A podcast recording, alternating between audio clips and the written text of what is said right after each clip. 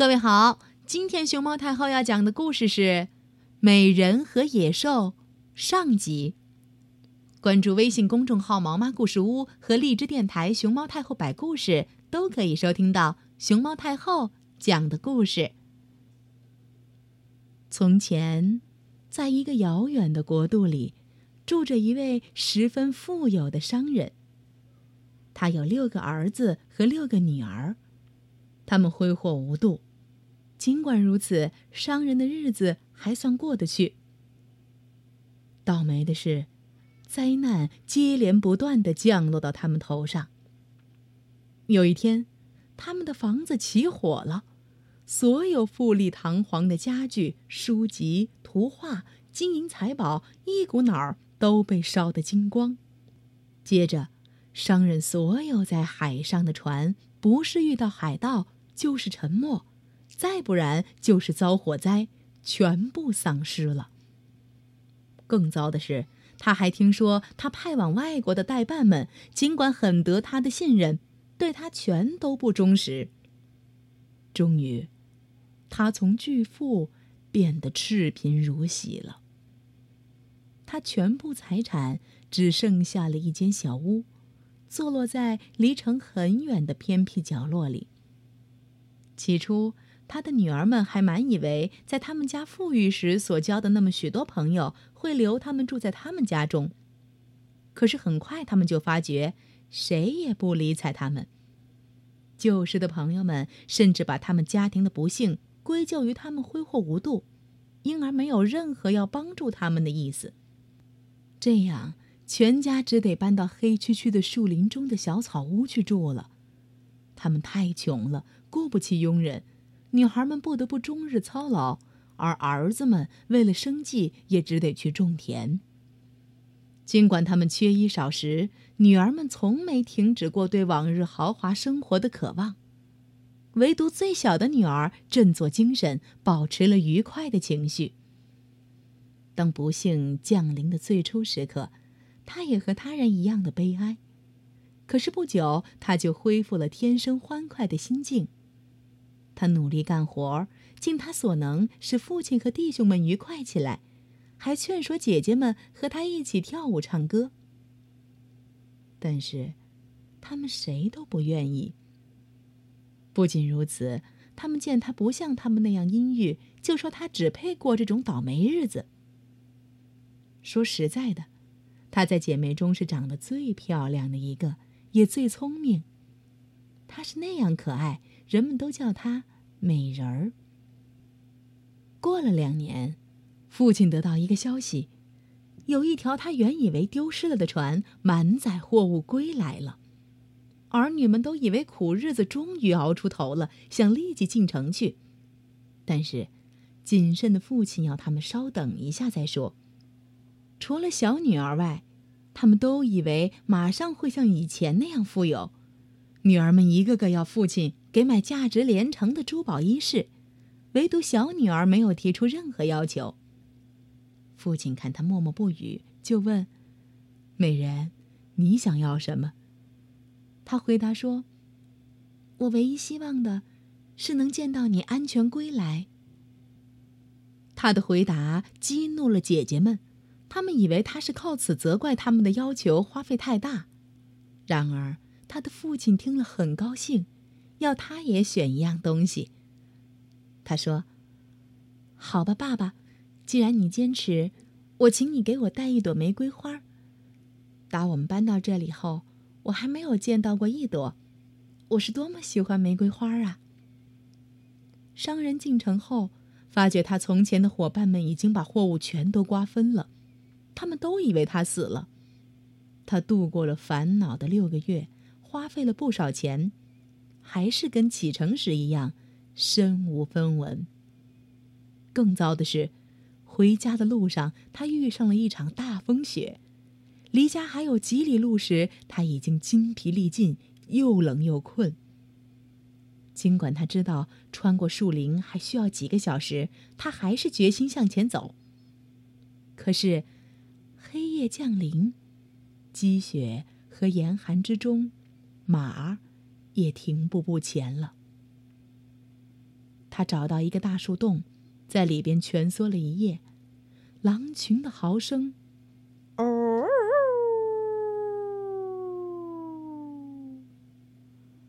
使他整夜未能合眼。天终于亮了，可是大雪掩盖了所有的通路，他不知道往哪个方向走才对。终于。他找到了一条又滑又坎坷不平的小路。一路上，他跌倒了好几次。沿着小路，他走上了一条两旁栽着橘子树的大道。大道的尽头有一座豪华的城堡。商人感到很奇怪，这里居然没有积雪，树上挂满了花朵和果实。他进了第一个果园。发现前面有一石玛瑙台阶。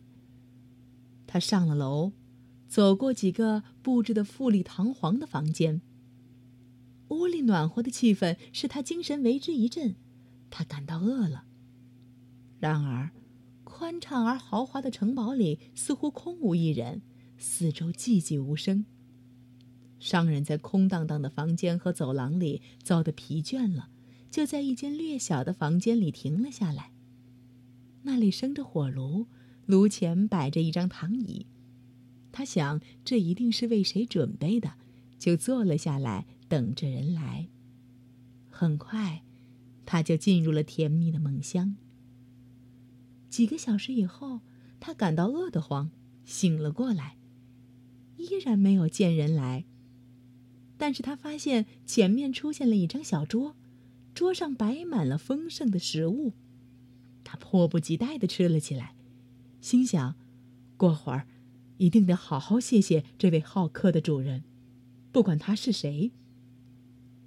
可是，谁也没有出现。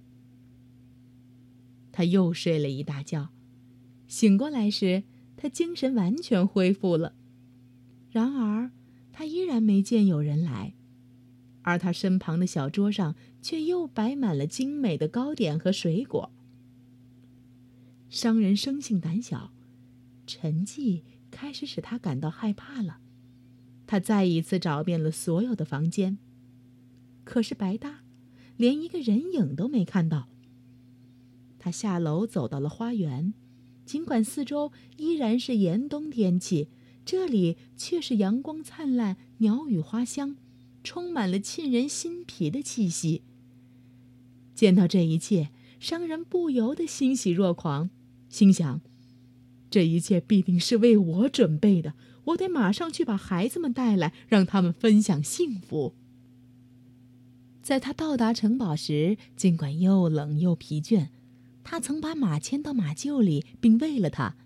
这会儿，他想给它装上马鞍，准备回家。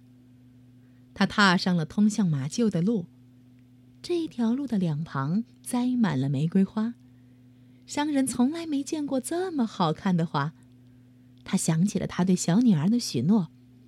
他停止脚步，刚刚摘了一朵想带给女儿的玫瑰花。咣！突然间，身后响起了古怪的声音。他吃了一惊，转身一看，看见了一头可怕的野兽。野兽用可怕的声音大吼：“谁让你摘我的玫瑰花了？我让你在我的宫殿里休息，照顾你，这还不够吗？你不报答我的好意，居然还偷摘我的花！由于你的无理行为，你将受到惩罚。”商人听了这番怒吼，害怕极了，赶快把倒霉的花扔掉，跪倒在地，大声说：“请。”请您饶恕我，高贵的先生，我十分感激您的盛情款待。您是那样慷慨，我我没想到摘一朵小花，竟然会冒犯您。野兽一点儿也不为他的话所动，又吼道：“你真能说会道，可是那也救不了你的命。”商人想：天哪！我女儿还不知道，她想要玫瑰花，会给我惹下多大的祸。绝望之中，他开始向野兽诉说他的灾难和离家的原因，当然，也说了小女儿美人的愿望。他说：“我那几个女儿的要求，即便花一笔巨款也满足不了。可是我想，至少得给每人带一朵玫瑰花回去。您看，我并无恶意，求您饶了我吧。”野兽的怒气平息了一些。我可以饶恕你，但是有一个条件：你必须给我一个女儿。啊！商人叫了起来：“即便我残忍到用我女儿来换取我的生命的地步，我又能找什么样的借口把她带到这里来呢？”野兽回答说：“不能用任何借口。他必须甘心情愿的到这里来，不然我就不要他。看你哪个女儿有勇气、爱你、愿意来这里救你一命。看起来你是个老实人，我相信你，让你回去。”我给你一个月的期限，看你哪个女儿会陪你一起回来，留在这里，这样，你就可以恢复自由。要是谁也不愿来，你得自己来。那样的话，你就得听我处置了，别想逃避。要是你失信，我会把你逮回来。商人同意了。他答应到约定的时间回来。他急于想离开野兽，就请求让他立即上路。可是野兽说：“他只能在第二天再走。到那时，会给你备好马。现在，去吃晚饭，听候我的命令。”可怜的商人，半死不活的。回到了房间里。那里，在熊熊的炉火前面的小桌上，已经摆上了为他准备的珍馐美味。他受了这一惊，实在吃不下去，只是担心野兽发怒，才勉强尝了几样。当他吃完以后，野兽又警告他：“不要忘记我们的协议。”让你女儿做好准备。野兽说：“明天早晨，你必须等太阳出来，听到精灵的响声时再起床。那时候，早餐就给你准备好了。院子里会有一匹马等你去骑。一个月以后，那匹马会把你和你女儿驮回来。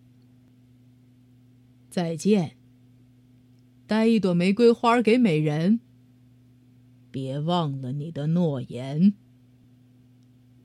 商人一直躺到天亮，然后吃过早饭，给美人采了一朵玫瑰花，就骑上了马。马儿跑得飞快，城堡一眨眼就不见了。他到了家门口，心里十分忧伤。他的儿女们见他久久不回来，已经感到不安。这会儿都跑出来迎接他，急切想知道他此行的结果。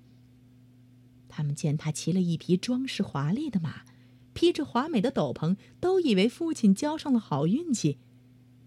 开始他掩饰了真相，只是愁容满面的把玫瑰花给了美人，说：“这是你要我给你带来的花儿，你不知道，他叫我付出了多大的代价。”接着，他把事情的始末告诉了他们，儿女们全都感到十分伤悲。女儿们为希望的破灭嚎啕大哭，儿子们则说父亲不能再回到那可怕的城堡去。女儿们都很生美人的气，都说这一切不幸都是由她而起，要是她要点别的什么，就不至于造成这场灾难。可怜的美人十分忧伤的对他们说。确实是我闯了这场祸，可是谁又能想到，要一朵玫瑰花，会招来这样的不幸呢？既然是我惹下祸，就该我来承担。让我和父亲一起回到城堡去好了。开初，谁也不同意。他父亲、兄弟都很爱他，说什么也不让他去。可是，美人决意要去。当期限快满时，他把自己零碎的东西分给了姐姐们，做好了离别的准备。当那不幸的日子到来时，他和父亲骑上了那匹马。马儿跑得飞一样快，可是很平稳，所以美人也不觉得害怕。说实在的，要不是担心不幸的结局，她甚至有几分喜欢这次旅行呢。他们正走着，夜幕降临了。突然，他们惊奇的发现，面前升起了五彩缤纷的礼花，森林里灯火通明。尽管刚才还是天寒地冻，这会儿他们感到令人愉快的温暖。他俩抵达了栽满橘树的通道，看见城堡里上上下下灯火辉煌，院子里传出了悠扬的乐声。美人强作欢颜地说：“野兽一定是饿坏了，你看他见猎物到手了，有多么高兴呢！”可是，尽管十分焦虑，他还是很赞赏见到的一切。他下了马，父亲带着他进了小房间。在房间里，他们见到了哔哔啵啵作响的炉火，桌上摆满了好吃的东西。美人这会儿不那么害怕了。她经过那么多房间，却没见野兽。长途跋涉使他感到十分饥饿，就开始吃了起来。可是，他们还没来得及吃完，就听见了越来越近野兽的脚步声。美人恐惧的紧紧依偎在父亲身旁，她发觉父亲也在浑身发抖，感到更加害怕。可是，当野兽出现时，尽管他见到他怕得直打哆嗦，还是尽量对他表示了敬意。野兽显然对此感到很高兴，因为他凝视了他一会儿后说：“晚上好，老人家。”“晚上好，美人。”语调尽管温和，声音却足以使最勇敢的人感到害怕。商人害怕的话都答不上来，但是美人却温和的说：“晚上好，野兽。”野兽问：“你是自愿来的吗？你父亲走后，你还愿意留在这里吗？”美人鼓起勇气说：“他已经做好这样做的准备。”你很使我高兴。既然你是自愿来的，你可以留在这里。至于你，老人家，野兽转身对商人说。明天天亮，你就可以走了。铃声一响，赶快启程吃早饭。你会发现那匹马等着驮你回家去。野兽然后转过来对美人说：“把你父亲带到隔壁的房间去，和他一起给你的兄弟姐妹们挑选一些礼物。房间里有两只旅行箱，尽量把它们装满。你们一定得给他们送点。”珍贵的纪念品。说罢，他就离开了。美人开始想到父亲走后，他该有多悲伤。可是等他们走进隔壁房间，看到许多财宝时，不由得感到惊奇万分。那里有连皇后都可以穿的华美的服装。美人打开箱子，见每一格里。都堆满了闪闪发光的珍宝，简直使她眼花缭乱。她为每个姐姐都挑选了很多礼物，然后打开了最后的一只箱子，看到里面装满了金子。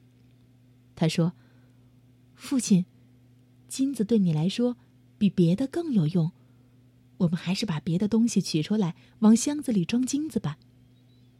可是，箱子似乎怎么也装不满。他们把取出来的衣物、首饰全部放了回去，每人还往里面又尽量加了一些别的珍宝。即便这样，箱子还是没有装满。可是，两只旅行箱已经重的连象都驮不动了。野兽一定是在捉弄我们，商人说。他装着要把一切都给我们，明明知道我们拿不动。美人说：“走着瞧吧，我想，他不会骗我们的。让我们把旅行箱捆好再说。”他们捆好箱子后，就回到了小房间，那里已经为他们准备好了早餐。商人饱餐了一顿，他心想：野兽挺慷慨，也许往后他还可以来看望看望女儿。可是美人认为，父亲将一去不复返了，因而当铃声响起时，他感到十分悲伤。和父亲分开后，美人还会有机会再见到自己的亲人们吗？留下美人一个人和野兽在一起生活，他会有怎样的遭遇？美女与野兽的故事将会走向哪里？明天，熊猫太后摆故事将继续更新，《美人和野兽》下集。